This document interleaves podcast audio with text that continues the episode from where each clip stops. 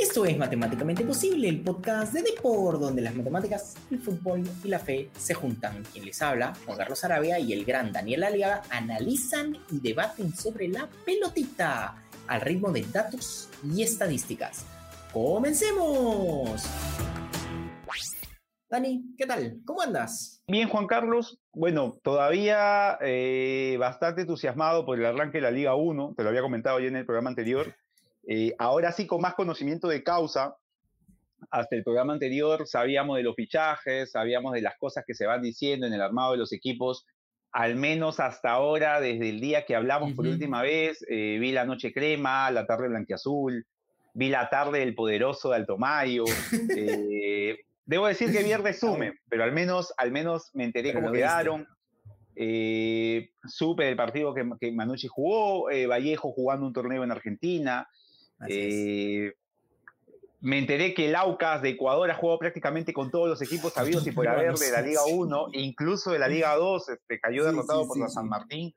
Así que ya eh, viendo a los equipos formarse, viendo ciertas, ciertas, eh, ciertos automatismos en equipos, ciertas figuras que van descollando, y, el entusiasmo sigue ahí, ¿no? Más allá de la polémica que puedan eh, resultar de ciertos fichajes, sobre todo por lo que conversamos la última vez, eh, creo que, que, todavía el entusiasmo se, se, se, mantiene y, te doy una más que me parece que, que estuvieron atentos al programa y, buscaron reforzar ese lugar por donde al parecer eh, no, no, no, no se habían reforzado del todo bien nuestros nuestros amigos cremas y, e increíblemente tenemos a eh, Valera nuevamente en la Liga 1 con todo lo que eso con lo que eso significa, ya la confirmación de Zambrano en Alianza, la expectativa porque llegue juego, o sea, hay mucho, hay mucho material eh, de cara a lo que se viene en la Liga 1. Ahora, quiero saber, Juan Carlos, tú cómo vienes viviendo esto de no tener fútbol local todavía, cómo, cómo, cómo lo sobrellevas, qué fútbol estás viendo, si estás viendo Premier, la Supercopa, ¿Cómo vas con ese tema, mi estimado Juan Carlos? O sea, lo veo con angustia y ansiedad de, que quiero que ya sea, obviamente, pero hay que esperar.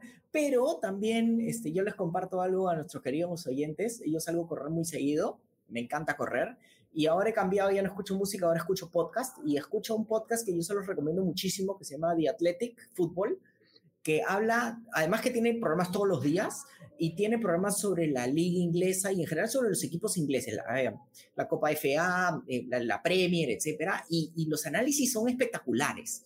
En realidad a mí me encanta, entonces realmente no solo aprendo para ustedes, nuestros queridos oyentes, y también para discutir también más profundamente contigo, Dani, sino también me ayuda a seguir mucho la liga inglesa que la estoy siendo, la estoy retomando con gran vigor también y tengo mucha curiosidad también de cómo va a salir ese tema de Valera. No quiero salar a nuestros amigos de Universitario de Deportes, pero ojalá que no pase que Manuel Herrera se vuelva el Claudio Jacob de la delantera en los fichajes en Universitario de Deportes. De verdad que yo no, se lo, no, lo, no quiero ni por Herrera ni por los simpatizantes de la U, pero a veces como que sonara de esa manera.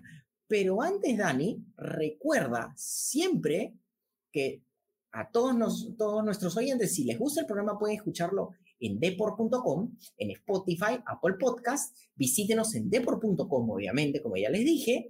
Y recuerden de poner su estrellita en su celular en Spotify para nosotros seguir creciendo y seguir trayendo contenido. Sin más, a ver, ahora sí te la lanzo. Te voy a lanzar los tres temas después de haber confesado que corro, mi angustia y que tú has visto pues partidos hasta de prácticamente la Liga del Porvenir y todo y demás, este, todo tipo de ligas has visto. Em, te lanzo los tres temas que vamos a ver hoy. Tema uno. ¿Cuál es el equipo sorpresa para ti de la Liga Peruana? El tema dos es, ¿cuál es el equipo sorpresa de, en general, internacional? El que más te piensas que puede sorprender y el, o que te ha sorprendido. Y el tema 3 es, en general, cuál es el reto y cómo ven los equipos peruanos en los torneos internacionales. ¿Qué, qué, te cuestionas? ¿Qué reflexionas? ¿Cómo lo ves? A ver, eh, vayamos, vayamos por, por orden. Arrancamos con la Liga 1. ¿Qué equipos veo como posibilidad de dar la sorpresa en la Liga 1? Eh, me voy creo que a la segura y diría que de los tres equipos del Cusco, eh, más allá de que Cienciano no hizo un mal campeonato, incluso consiguió la clasificación a la Copa Sudamericana, que para ellos es eh, tan entrañable, ¿no? Así el campeón internacional de, un torneo, de un torneo continental en Perú, el, Cienciano incluso ganó dos consecutivos, ¿no? Eh, pero yo me, decanto, más allá de Cienciano, que no, no me resultaría sorpresa que Cienciano siga la pelea, no me resultaría sorpresa que Vallejo siga en la pelea, yo me decanto por el Cusco FC. Siento que el Cusco FC, ah. que es un equipo que, que es un equipo que eh, se armó el año pasado para jugar la primera división, que terminó jugando la segunda, con todo lo que esto conlleva, porque de un momento a otro tenían que armar el plantel de acuerdo a las reglas de la segunda, que son diferentes a las reglas de primera división en cuanto al tema de edades. Eh, ahora, conformando un plantel competitivo, se trajeron a los dos zagueros de la U, más allá de que Alonso y Quina no hayan tenido la mejor de las versiones en, en el torneo pasado, igual son jugadores de fuste, eh, tiene todavía la saga eh, que salió campeón, la conformada por Minaya y, un amigo de la, de la casa en PDD, eh, Horacio Benincasa, Así es. El, primer podcaster campeón de segunda división. No creo que haya nadie con ese título en el mundo. Así que yo, yo veo a, Cusco FC con, con chances de, de pelear torneo internacional tiene de aliado la altura, es un equipo que me parece está bien conformado, ha mantenido la base del equipo campeón. Así que yo vería a Cusco FC como una sorpresa. ¿Por qué? Porque es un recién ascendido, con todas las dificultades que tuvieron el año pasado, ¿no? Estas cosas sui generis que pasan en el fútbol peruano, pero creo que, creo que tiene chances de pelear eh, en comparación a otros equipos. Eh, Unión Comercio, por ejemplo, lo vi ante el Aucas, me pareció un equipo con entusiasmo, me pareció un equipo con, con Gino Guerrero arriba, con, con, jugadores que pueden generar peligro, pero inconsistente atrás. Creo que a Cusco FC eso no le va a pasar y, va a dar y va a pelear en el campeonato, no el título, pero sí un torneo internacional que le permite estar ahí a la expectativa hasta el final. Eh, tú, Juan Carlos, antes, digamos, de, de, comentar o, o, de decir o de complementar lo que he dicho, para ti, ¿cuál es la sorpresa? Porque me genera mucha expectativa. A ver, primero te lanzo algunos datos sobre el Cusco FC de cuando estuvo en primera división. O sea, estamos clausura 21. Hace 2021, que no, Así hace, mucho, Así es. Así que te lanzo datos. En ofensiva, el Cusco FC tuvo 1.12 goles esperados, 11 remates. De los un año difícil, ¿ah? Un año difícil para ellos, sí. Sí, sí, sí, sí. 30 pases por remate, además, y tuvo eh, una asistencia esperada por partido. Digamos que tenía unos buenos números, pero básicamente la cosa cayó drásticamente, porque tú puedes tener 11 remates, pero, y acá les lanzo otro dato, solo habían cuatro que llegaban al arco, lo cual no te habla de un equipo muy eficiente que diga. Pero igualito, a mí lo que me encanta del hecho de que Cusco FC haya, lo que, ¿te acuerdas el famoso Real, el Real Garcilaso? Claro. Antiguamente. ¿no? Y lo que a mí me encanta son dos cosas. La primera es que Real Garcilaso, aunque no lo crean, y ahí les, los invito a, nuestros oyentes que googleen un poco sobre Real Garcilaso en Libertadores, porque hizo un campañón Real Garcilaso en los 2010, 2014, si no falla. 14. 14, así es. No, 2013. Después de ser su campeón, llega hasta cuartos. hasta cuartos de final. Al Nacional de, Uruguay gana dos partidos de visita en grupo, o sea, un campañón, ¿no? En comparación de lo que ahora tenemos. Y un tema muy importante que tiene que ver con eso, y ahí es, por eso te la deslizo, es, me encanta el hecho que haya otro equipo del Cusco. Y me encanta... Hay tres. Sí. Hay tres esta vez. Así Hay tres esta vez. Entonces, me encanta que hayan equipos de diferentes latitudes. Al, tienes calor con la gente de Sullana, tienes altura con la gente del Cusco, tienes, y con Huancayo, lógicamente, eh, y también tienes pues los medios, entre comillas, pero que es un equipazo que es el Melgar de Arequipa. Entonces creo que tienes bastante variedad y eso hace que el torneo se vuelva bien matizado. Pero ¿cuál es el equipo que yo lo veo sorpresa, entre comillas, pero también súper interesante? Es obviamente, y ahí lo dijiste, el Cienciano del Cusco, ¿no? Y acá, Dani, literalmente te lanzo algunos datos sobre el cienciano, pero en el torneo clausura del 2022. Ya. En casa. Que, arrancó muy bien y se terminó diluyendo. Así es. Así que ahora te lanzo los datos.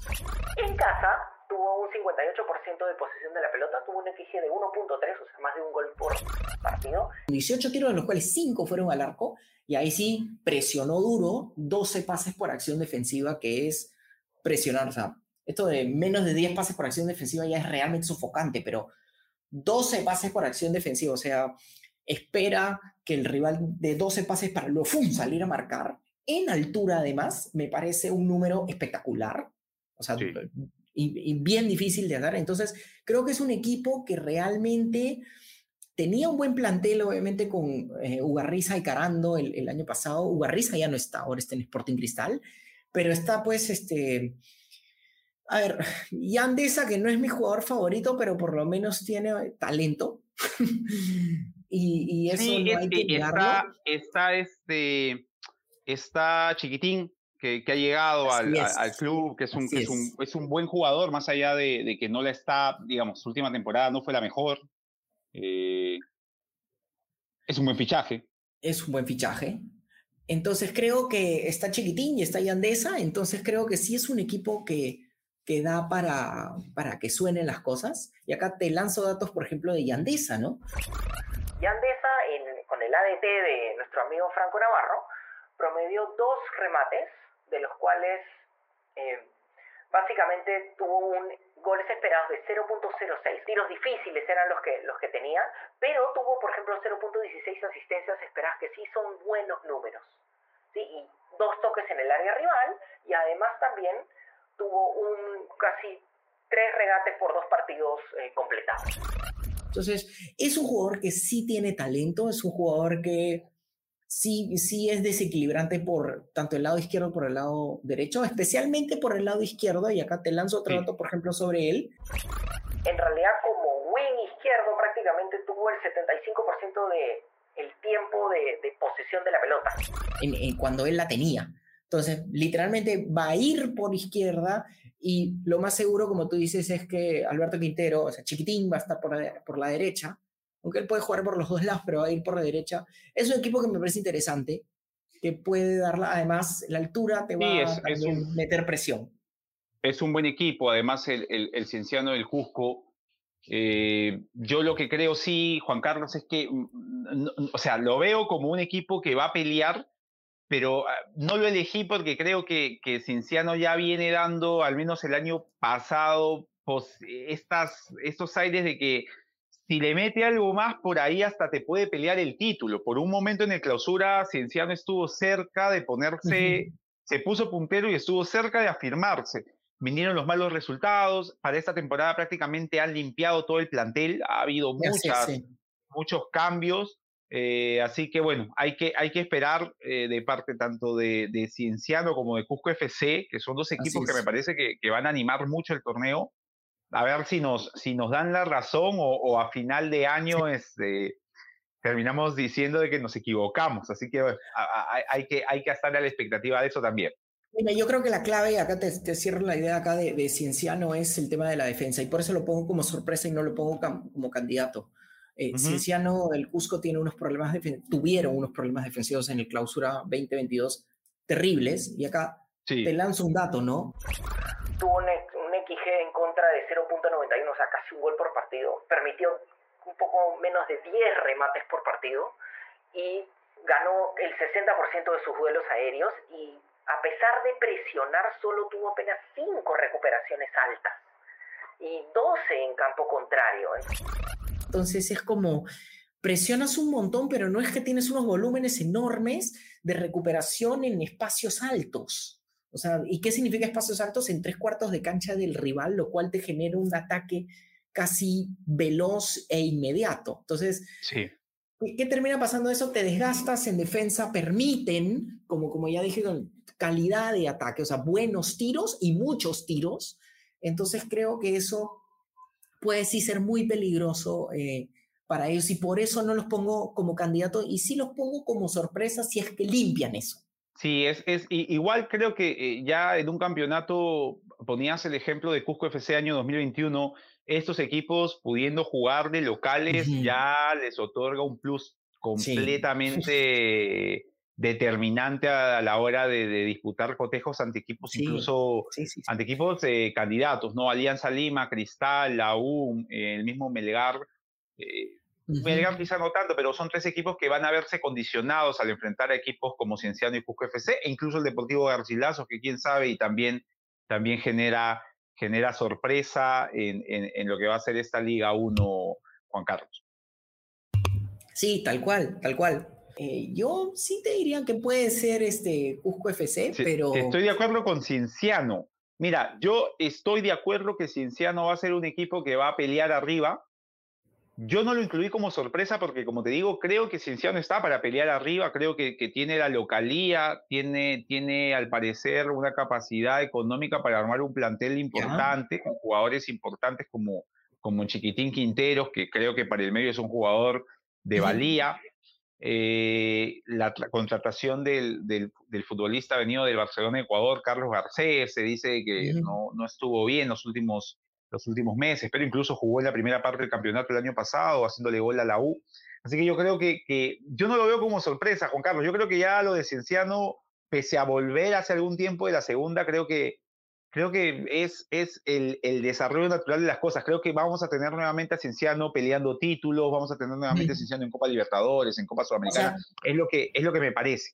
¿Tú crees que resolvió el tema defensivo? Porque, ojo, ¿ah? las contrataciones que tuvo, acuérdate, tú pones a Chiquitín Quinteros, yo mencioné a Yandesa, también hablamos de Paolo Hurtado, que el Pablo Hurtado para mí es un asterisco completamente. Vamos a ver qué es lo que trae Pablo Hurtado. Pero es un jugador que podría, si coge un nivel destacable, va, va, va a ser bastante determinante en el campeonato. Ahora, en defensa. ¿ah? no, no, tengo, ahora, en defensa no tengo con exactitud.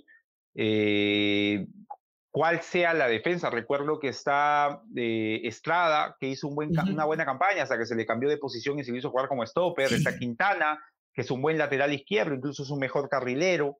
No sé si siga Beltrán, eh, pero yo creo que si bien es cierto lo que indicas es, es real, o sea, si, si, en el tema defensivo no, no, no lo resuelve, podría finalmente hacer que Cinciano no consiga eh, subir ese peldaño pero considero que en virtud a que lo han sacado un montón de jugadores y ha habido obviamente que una reingeniería del equipo, entiendo que deben de haber detectado que el problema era ese, y más allá de nombres, quizá mejorar el sistema defensivo, porque Cienciano, en alguna vez lo conversamos, era un equipo que presionaba demasiado y dejaba muchos metros a los equipos, sea de local o de visita. Sí, sí, sí. Eh, jugaba incluso en algún momento con cinco, que eran prácticamente tres y dos, dos, dos carrileros quizá mejore eso, jueguen con cuatro, eh, habría que verlo, pero igual creo que lo de Cienciano eh, es un equipo por nombres, por localía, que está para, para pelear cosas importantes en Perú. Es más, yo lo veo con chances de poder pasar de siguiente ronda en la Copa Sudamericana. Eh, tanto Cienciano, Binacional, la U y la Vallejo van a disputar estos partidos este, previos con el cambio de formato. O sea, me gustaría verlo nuevamente a Cienciano en la Copa Sudamericana, me gustaría ver a Cienciano peleando, el título, estando arriba. Y, en ese aspecto, o sea, te, doy esto de que puede ser sorpresa, pero creo, yo no lo elijo por esa razón. ¿no? Creo que Cienciano es un equipo para pelear arriba. Lo de Cusco FC sí, yo lo pongo como sorpresa. porque es un equipo venido de segunda, ¿no? O sea, el campeón de segunda, ya, ya alguna vez, como bien lo mencionaste, y creo que lo mencionaste porque, porque querías llegar a eso, o sea, Real Garcilaso ya fue campeón de la Copa Perú y jugó, y jugó eh, la final del campeonato peruano y al año siguiente metió la mejor campaña de un equipo peruano en los últimos años. O sea, tras el 2010 de la UI y, Alianza, no hubo un equipo peruano que llegase a la siguiente ronda y eliminara a un equipo uruguayo en penales. Lo hizo, lo hizo Garcilaso, así que no, no sería para nada sorpresa este Cusco FC, que es el antiguo Real Garcilaso, también lo consiga. Así que creo que lo que sí coincidimos es que los equipos de Cusco van a dar que hablar, este, Juan Carlos, van a ser, van a ser animadores de este campeonato. Ojo, ahí solo les quiero contar un programa que tuvimos alguna vez, de los primeros programas que tuvimos de Matemáticamente Posible, es como hacíamos un debate con Dani de si Perú debía jugar pues en, en latitudes distintas a Lima. Por ejemplo, ese yo los invitaría a traer ese programa de vuelta y escucharlo. Porque realmente yo soy fanático de verdad que se juegue en diferentes latitudes que no solo sea Lima. Pero bueno, y por eso creo que hemos terminado con dos equipos del Cusco, curiosamente. Pero Dani, ¿qué te parece? Carlos. Si nos vamos a una pequeña pausa, porque hemos estado como pimponeando durísimo, y luego volvemos a quién es tu sorpresa internacional. Dale, vamos.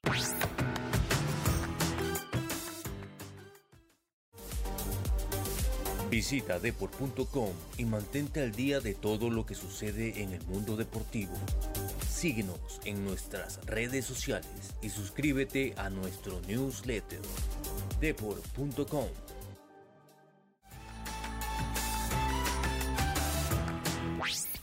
Esto es Matemáticamente Posible, el podcast de Deport, donde las matemáticas, el fútbol y la fe se juntan. Entonces volvemos, Dani, después de un súper debate. Hemos estado de acuerdo, en desacuerdo a la vez, pero por diferentes razones. Pero a ver, ahora vamos a, las sorpresas internacionales. ¿Quién, ¿Quién sientes tú que es como tu sorpresa internacional y por qué?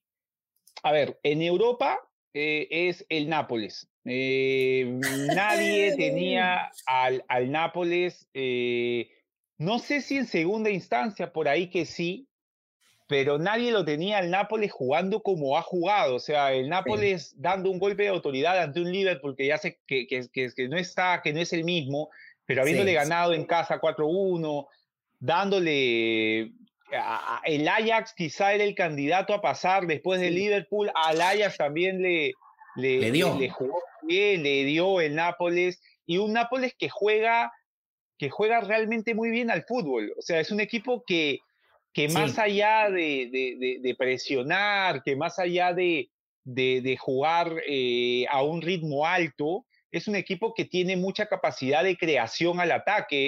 Eh, el futbolista georgiano, eh, el buen momento que está teniendo Zielinski, por momentos Osimén. O sea, es un equipo, el, el Nápoles es un equipo importante de cara al ataque y es un equipo que creo yo tiene mucho gol. Eh, y eso te permite competir en, en, Champions. Ahora, es verdad, eh, la parte defensiva es importante. Vamos a ver cómo responde el Nápoles cuando sea atacado debidamente ya en zonas complicadas de Champions League. Ya estamos en la segunda ronda pero yo, yo me la juego por, por el Nápoles porque me gusta mucho cómo juega el futbolista georgiano, del cual hasta ahora no me aprendo el nombre, solo sé que le dicen Cravadona, Cravadiño, de todos los nombres ha, ha, habido así por haber. Sí, es duro, es duro. Ahí yo me decanto por él.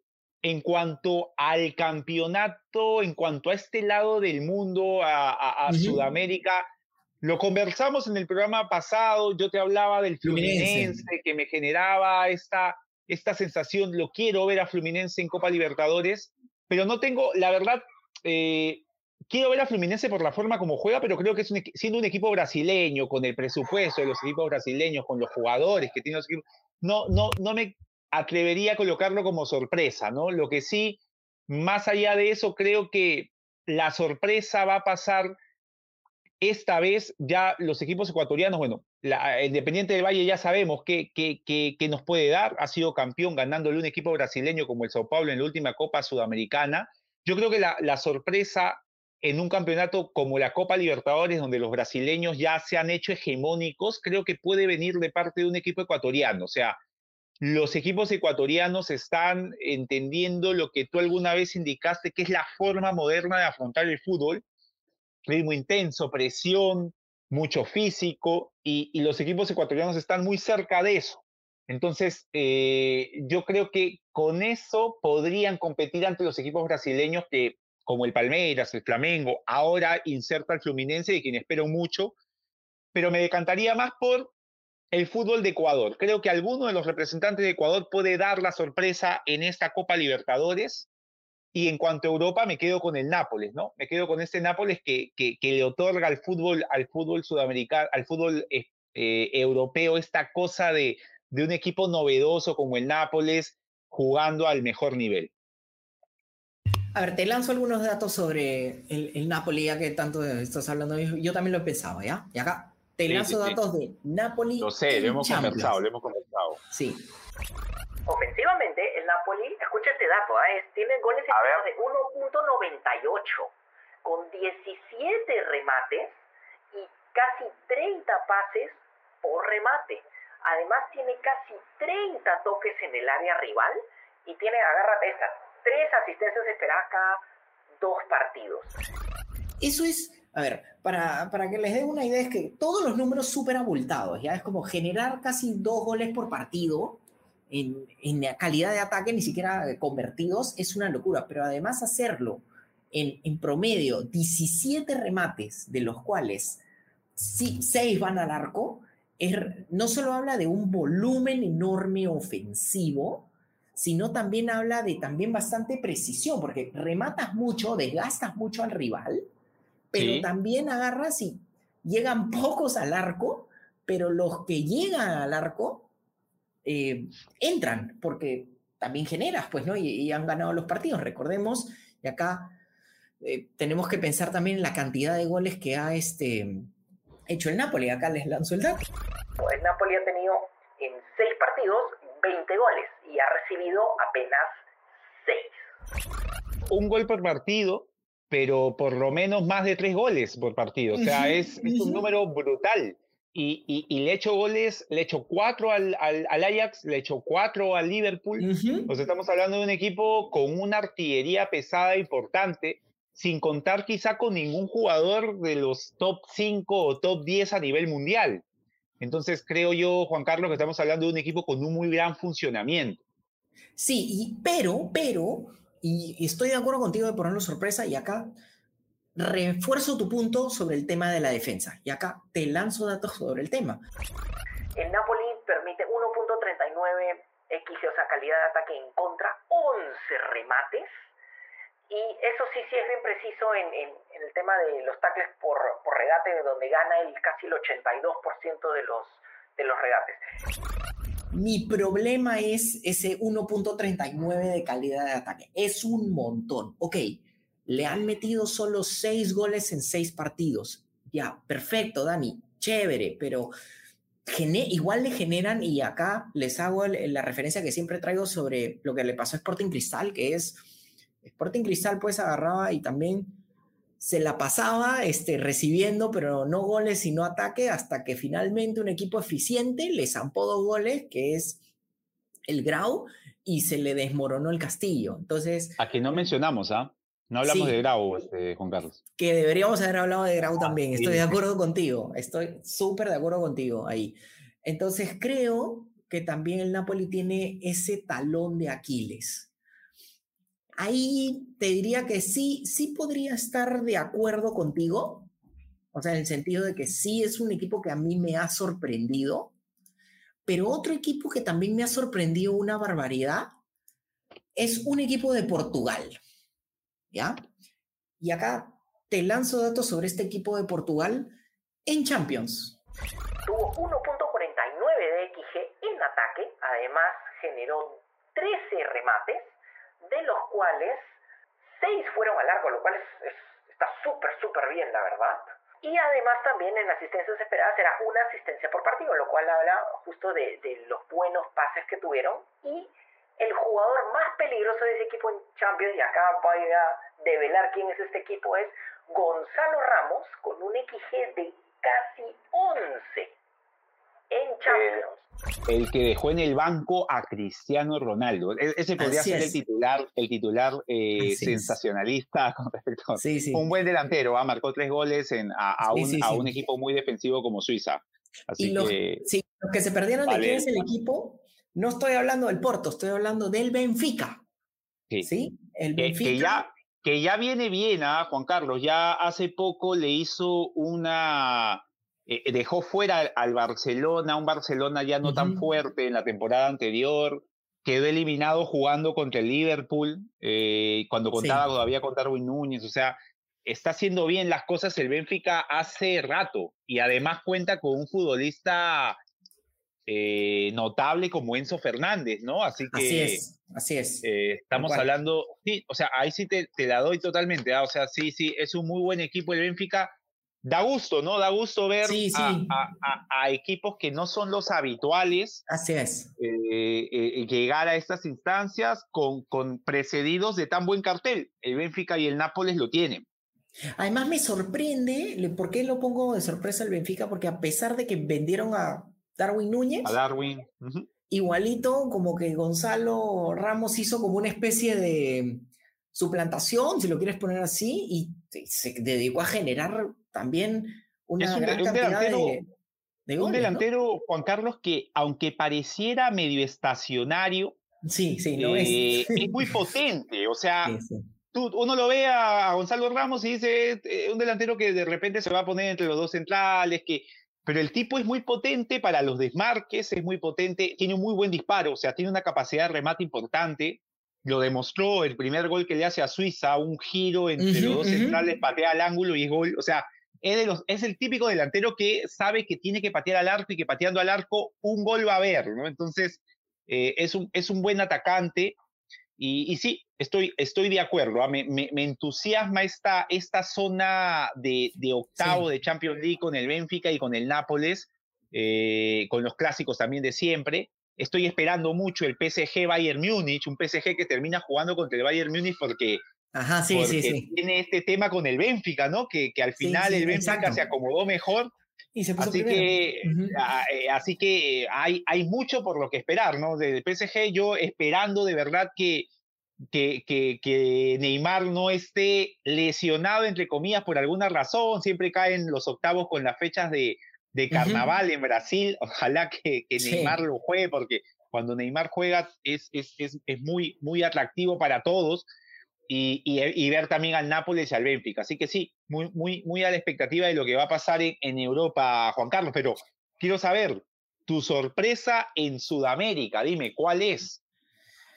yo tengo mucha curiosidad de un equipo que ha jugado en Perú y que también es este también es justamente el mismo país que tú mencionas. Eh, ¿Qué ocurre con este equipo del Aucas? Ah. Y acá te lanzo datos sobre el Aucas. ¿No? El Aucas cuando salió campeón ahora del torneo Clausura tuvo un 1.19 goles esperados, en los cuales tuvo un promedio de 12 remates, de los cuales apenas 4 iban al arco. Tuvo una, bueno, un PPD, o sea, presión por acción defensiva de 13, o sea, tampoco es que fue muy sofocante. Pero lo interesante, y acá te lanzo otro dato sobre eso, es cuando era visitante tuvo una, un pase por acción defensiva de 11. ¿Qué significa esto? Que permitía apenas 11 pases de visita y de local permitía 13. ¿Qué quiere decir esto en términos tácticos? De local se recostaba un poco más, de visita salía a presionar mucho más y la diferencia en tiros es enorme en comparación de uno al otro. Es, este, acá te, te lo menciono, ¿no? Es de local el Aucas tenía 15 tiros al arco y de visita tenía 8 tiros al arco. Muy, muy ecuatoriano lo del Aucas, ¿ah? Sí. Muy, muy, ecuatoriano de, de, ahora, ¿no? Lo de presionar, lo de, lo de saber cuándo esperar y salir rápido al ataque con los futbolistas que, que, que, cuentan, que son muy propios de Ecuador, ¿no? Futbolistas físicos, rápidos. Me da mucha curiosidad el Aucas porque uno salió campeón del torneo invicto, además, con discutiblemente el mejor técnico de la historia de Venezuela, ¿no? Después de haber logrado un equipo que históricamente era como en mitad de tabla sacarlo campeón y además campeón invicto, la verdad que es una prueba increíble. Y que además también me parece alucinante de que, ¿cómo es que voy a hacer mi temporada? Voy a hacer una gira por Perú. Eso me, me sorprendió. con todos, ha jugado con todos. Yo, vi el partido con, con Comercio, vi, vi el partido, me, me sorprendió, e incluso ya me parece que ha empezado, o sea, el equipo el momento, digamos, donde afrontó totalmente, realmente el partido, me parece, con los titulares, fue la noche crema, después se ha ido probando, no han sido el mismo plantel, incluso cayó 6 a 0 contra Cristal, ya en un partido, digamos, eh, en un partido a puertas cerradas, eh, pero, pero la cantidad de juegos que ha tenido el, Aucas es, increíble, ¿no? Ha jugado por, por, ha jugado eh, más que cuando uno era, uno era niño y jugaba todos los días y no se hacían estado los, chicos del Aucas, es verdad. Y lo increíble, ¿sabes qué? Si acá te lanzo datos sobre el Aucas, ¿no?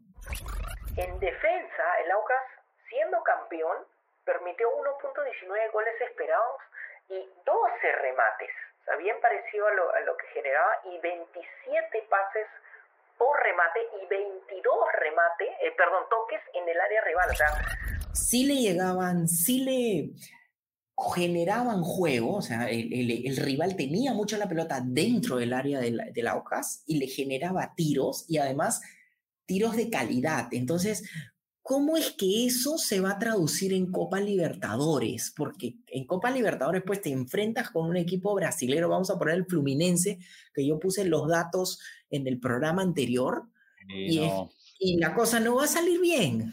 No perdona. No, en la Copa Libertadores no te perdona no hacer goles y no te perdona tener errores en defensa eh, o permitir que el equipo te ataque. O sea, ya, digamos, estamos hablando, están jugando al más alto nivel a nivel eh, sudamericano, que nos suele pasar, este, Juan Carlos, y que lo vamos a hablar después, nos suele pasar que, que, que a veces tenemos una, la erramos y la que tienen ellos la hacen y el partido inmediatamente se modifica, se condiciona y se pierde. Entonces, es, es un tema importante ese del de saber ser efectivo, como bien indicabas tú cuando hemos conversado muchas veces, y el de saber defender, ¿no? Es un, es un aspecto importante para competir. Sí, sí, sí, sí, tal cual. Pero justo ahora que hablamos de Copa Libertadores, ¿qué te parece, Dani, si vamos a una pequeña pausa y luego vamos con todo con el tema de la Copa Libertadores? Vamos, Juan Carlos.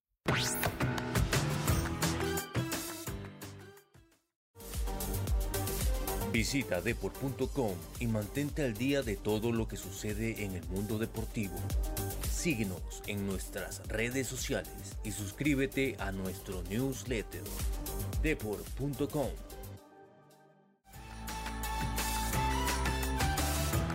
Y volvemos, esto es Matemáticamente Posible, el podcast de Deport, donde las matemáticas, el fútbol y la fe se juntan. Dani, dime por favor qué es lo que estás esperando de los equipos peruanos en la Copa Libertadores. ¿Cuál es tu curiosidad, tu reflexión? ¿Qué es lo que esperas? A ver, mira, eh, de plano, lo que espero de forma inmediata es que haya un encuentro eh, entre equipos peruanos eh, en la fase preliminar que podría darse en caso Huancayo gane su partido y se enfrente al Sporting Cristal. Eh, sería bonito ver a dos equipos peruanos compitiendo para, para, para asegurar el, el, pase a la fase previa a la zona de grupos.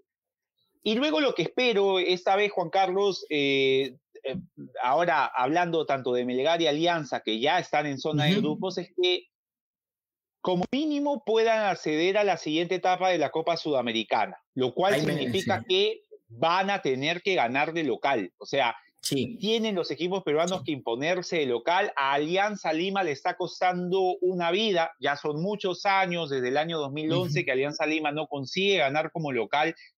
Eh, hay que sumarle, Juan Carlos, a ver, siempre está el tema de el fútbol, los números y todo, pero hay ahí hasta un tema, ya te digo, emotivo. El equipo entiende o aparece que se le complicase una vida poder ganar ha habido situaciones en las de Alianza que, que, ha estado ganándole un equipo venezolano complicado por 2 a 0 de visita y de repente terminaba perdiendo 3 a 2. Entonces hay, hay un contenido ahí, hay, hay un tema importante en el cual creo que Alianza tiene que este año, con el plantel que ha conformado, eh, sacarse ese, esa mochila y ganar. Y lo de Melgar, la verdad que a mí me genera mucha confianza. Creo que Melgar es un equipo que a mm. nivel internacional por la forma como juega, por la experiencia que ya tiene, el buen papel que hizo, le va a permitir competir. Eh, no, no, no, hasta, te soy sincero, yo mínimo le veo en Sudamericana, no, no me sorprendería que Melgar, teniendo también el aliado de la altura, en, para Perú la Arequipa ya no está en alto, pero para Sudamérica lo es. Así que yo, yo esperaría que, que Melgar incluso pueda pasar de ronda. Yo de Alianza, como hincha, espero que Alianza Lima se saque la mochila de una vez, pero también como, como espectador de fútbol quiero que Alianza compita, quiero que, que vea, que tenga réditos esta, esta conformación de tan buen plantel a nivel deportivo y a nivel deportivo internacionalmente, porque creo que si ocurre va a alentar a los otros equipos a que también lo intenten. Así que como te decía, espero un cruce entre peruanos en fase, lo cual significa que un equipo peruano ya ganó y asegurar otro triunfo. Y espero también que los equipos que ya están en zona de grupos como el Melgar y Alianza este año compitan y por lo menos pasen a fase a Copa Sudamericana. Ese, ese es mi deseo.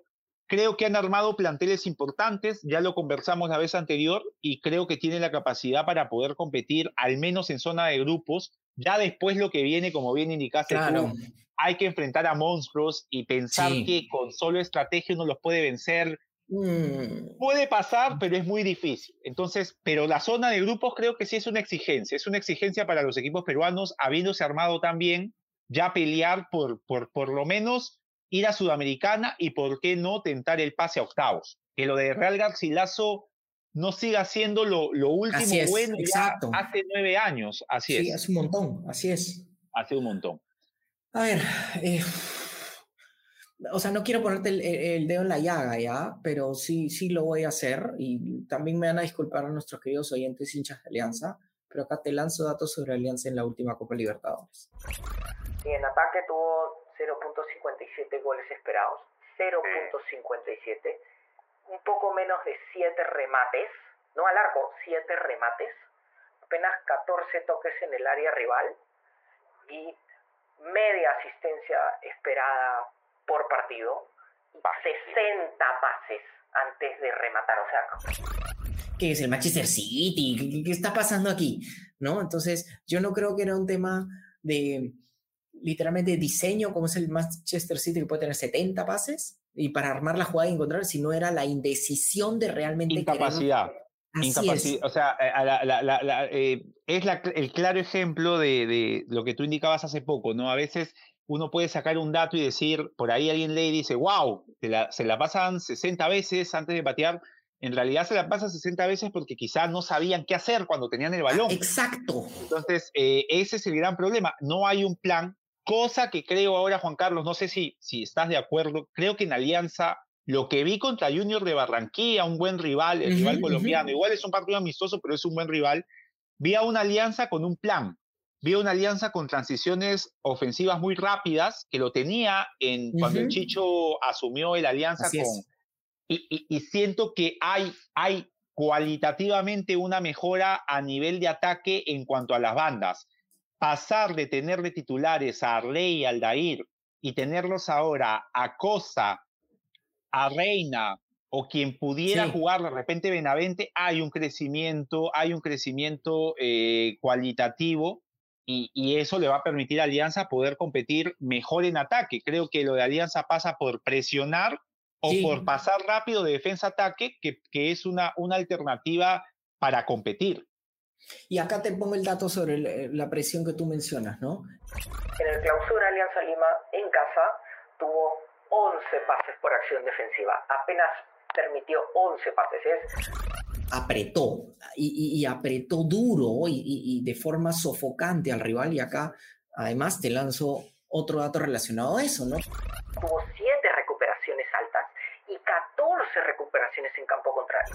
Entonces, Alianza Lima en el torneo local sí presionó duro, esa, esa fue la idea de Chicho Salas, es voy a sofocar, así sea y así sea de, local sobre todo, y creo que eso es lo que va a presentar en Copa Libertadores. Y justamente decantando eso, eso es lo que yo quiero realmente ver. Quiero ver que un equipo de Lima pase fase de grupos. Sí. por favor, o sea, porque tengo más tranquilidad con el tema de Melgar. Acá solo Melgar juega, como yo le suelo llamar, el fútbol moderno, ¿no? Te lanza el dato, obviamente, de Melgar es defensiva de local y de visitante además. Y, está incluida está incluida en tu data lo que hizo a nivel de, de Copa Sudamericana, que, que, o sea, y, digamos, no es que enfrentó a rivales, uno puede decirlo, bueno, pero la Copa Sudamericana no tiene el nivel de la Copa Libertadores, puede ser, pero jugar ante Racing, ante River Plate de Uruguay y ante el Cuiabá de Brasil, o sea, cualquier equipo brasileño que esté en la Serie A de Brasil, eh, en el Brasileirao es un equipo competitivo. Y el Inter, y el Inter. Y luego el Inter eh, eh, le ganó al equipo colombiano que enfrentó en, en, octavos. O sea, estamos hablando de un equipo que ha demostrado que puede competir al más alto nivel y en, esperemos que, que, ahora en Copa Libertadores lo pueda también eh, evidenciar. Pero sí es cierto lo que indica con Alianza, ¿no? Ya es momento que Alianza Lima compita a ese nivel. Y romper este rollo psicológico que tú mencionas, le voy a poner sí, no, hay, psicológico. Hay, mucho de eso, hay mucho de eso. Sí, este, porque no puede ser que, y de vuelta, ¿no? Y lo pongo en los datos, eh, este como fenómeno psicológico. No puede ser que Alianza con un equipo, no sé, imagínate, como River Plate de Argentina, se repliega atrás y le permita, pues, 23 pases por acción defensiva y luego un chico, chico, le permita 10. Esa es la diferencia con Melgar, porque Melgar le, promete, le permite 9 pases por acción defensiva al Inter, al Independiente del Valle, a Cuyabá, a Racing o a quien quiera. Cuando le, claro, cuando le ganó a Racing, más allá del tema de la altura, Racing venía siendo uno de los equipos más llamativos de la Liga Argentina. Está invicto primero. Eh, exacto, entonces digamos, eh, es verdad, o sea, ya como bien indicas tú, mantener el plan, ¿no? O sea, más allá de que también es cierto, no vamos a romantizar esto y decir el fútbol es 11 contra 11 y cualquiera puede ganar. No, no, no, no, no es así, pero sí es verdad que si tienes un plan, el plan te puede funcionar siendo eh, jugando ante un equipo menor o ante un equipo mm, mejor. O sea, por lo menos identificar tu forma de. Alianza Lima en el campeonato local, eh, cuando tuvo que jugar con Melgar en Arequipa, eh, cambia un poco el plan, pero mantiene la figura de la transición rápida. O sea, Alianza debe ser de los pocos equipos que en Arequipa le generó situaciones de riesgo a, Melgar. Terminó 1 a 0, pero tuvo Alianza situaciones. O sea, creo que por ahí pasa, ¿no? Pasa por, por mantener tu plan más allá de los condicionamientos, pero seguir, seguir siendo un equipo peligroso y con un equipo, o sea, mientras tenga un plan, creo que se va a acercar a poder ganar. Y Alianza con el Chicho Salas creo que lo tiene, así que hay que, hay que esperar lo que va a pasar en Libertadores con Alianza. Y acá yo te mando mi frase que suena rimbombante, pero realmente la creo, es, los datos son la voz de los jugadores. Los datos no te mienten, no te odian ni te aman, son lo que son. Entonces es como un jugador puede salir en cámaras, no los periodistas así, todos encima diciendo, bueno, sí, hicimos lo mejor que podamos y, no los vimos tal y cual. No, el dato te puede decir que realmente no lo viste como par a par, ¿no? O sea, sino que lo viste como superior. Salta el dato. Entonces, y, y te, o sea, te deja en evidencia. Entonces quiero eso siempre ponerlo y por eso es la voz real de los jugadores. Totalmente de acuerdo. Lo que sí quisiera agregar es, y, siempre es importante de todas formas contextualizar el, dato, ¿no? El contexto. Lo que indicabas hace poco, eh, por ahí alguien nunca vio fútbol peruano, eh, un día busca data, no sabe cómo acabaron los partidos y ve que Alianza Lima tuvo 70 pases antes de patear al arco y, piensa que Alianza Lima es dirigido por Pep Guardiola. Sí, Exacto, entonces eh, el dato suelto por per se siempre va a necesitar del intérprete, ¿no? Y, del contexto. Así que en ese sentido, totalmente de acuerdo contigo, pero haciendo, digamos, la salvedad, porque hace poco incluso también te veía indicar en Twitter algo que me pareció valedero, ¿no? Eh, tomar datos para llegar a puntos eh, previamente ya a opiniones formadas está bien, siempre y cuando el dato sirva para, ¿no? O sea, si por ejemplo yo utilizo el dato diciendo, bueno, mi eh, Alianza Lima ha tenido mayor posesión, o sea cualquier equipo, mayor posesión, pero esta posesión no conllevó a mayor cantidad de situaciones generadas, mayor cantidad de goles durante los partidos, o sea, al final de cuentas, ¿de qué nos sirve eso? Entonces, podríamos hacer una crítica a partir de eso con, conjugándolo con otra cosa. Igual creo que, es importante siempre el tema de los datos y la interpretación en el fútbol. Sí, así que mis queridos oyentes y videntes, obviamente si quieren comentar con nosotros y compartir sus ideas y qué opinan ustedes sobre justamente este programa y cualquier otro programa, pero también pueden escribirnos en Mate Posible, en TikTok, en Instagram, en Twitter y en Sachi Sin Razón, en IG y también en Twitter, obviamente. Dani es súper, súper este, activo en Twitter sobre todo. Entonces ahí encantadísimo de saber sobre usted. Y Dani, cuéntame por favor, ¿qué nave nos toca para la siguiente semana? Casito, casito, cerquita del comienzo de la liga. Eh, para la siguiente semana, Juan Carlos, vamos a jugar a las apuestas. Vamos a arrancar primero, vamos a arrancar primero eh, ya hemos conversado sobre los fichajes, ya hemos conversado nuestras expectativas, pero vamos a ir de frente y al grano y vamos a explicar por qué. Para nosotros, cuál va a ser el mejor fichaje y cuál va a ser el peor fichaje del campeonato.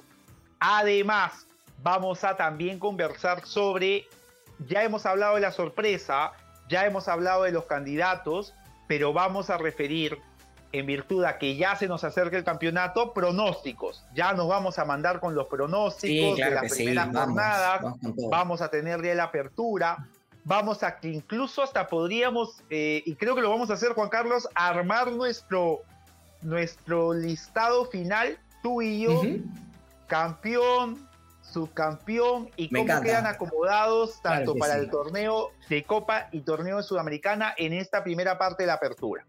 Y después, porque ya se nos viene también Juan Carlos, creo que es importante empezar a conversar sobre un tema que va a tener relevancia en unos meses y creo que ya hay que empezar a hacerlo. Se viene ya las eliminatorias. Así, es. Que hay que empezar a ver qué es lo que nos va a ofrecer este equipo de Reynoso después de haber visto sus amistosos. Ya vimos que fue Reynoso contra México, contra El Salvador, y creo que lo vimos más claro ante Paraguay y Bolivia previo al Mundial. Así que me parece que este último bloque podría servir para ya extendernos un poquito sobre lo que esperamos de Juan Máximo Reynoso y su equipo de cara a lo que se viene en eliminatorias, tomando en cuenta que hay futbolistas que han regresado a la liga local, que hay futbolistas que parece que van a regresar a la liga local y, ya nos ha dicho Reynoso por dónde va su idea. Así, que creo que vamos a tener un bonito programa, apuestas, candidatos, ranking final y hablar de la selección de cara a lo que se viene en las eliminatorias, Juan Carlos. Así es, y no se me angusten mis queridos oyentes, si es que se nos sale como seis horas el programa, no hay ningún problema, igualito también lo podemos partir y salen como seis ediciones y todas, así que todo el contenido va a estar. Y si quieren regresar a algún programa, recuerden que siempre pueden hacerlo. Y recuerden que si les gusta el programa, pueden escucharlo en Depor, en Spotify, en Apple Podcast y visítenos en depor.com. Recuerden, pongan su estrellita, por favor, para seguir creciendo y seguir trayendo buen contenido mate posible. Les mando un súper abrazo y ya nos vemos. Chau, chau. Tchau!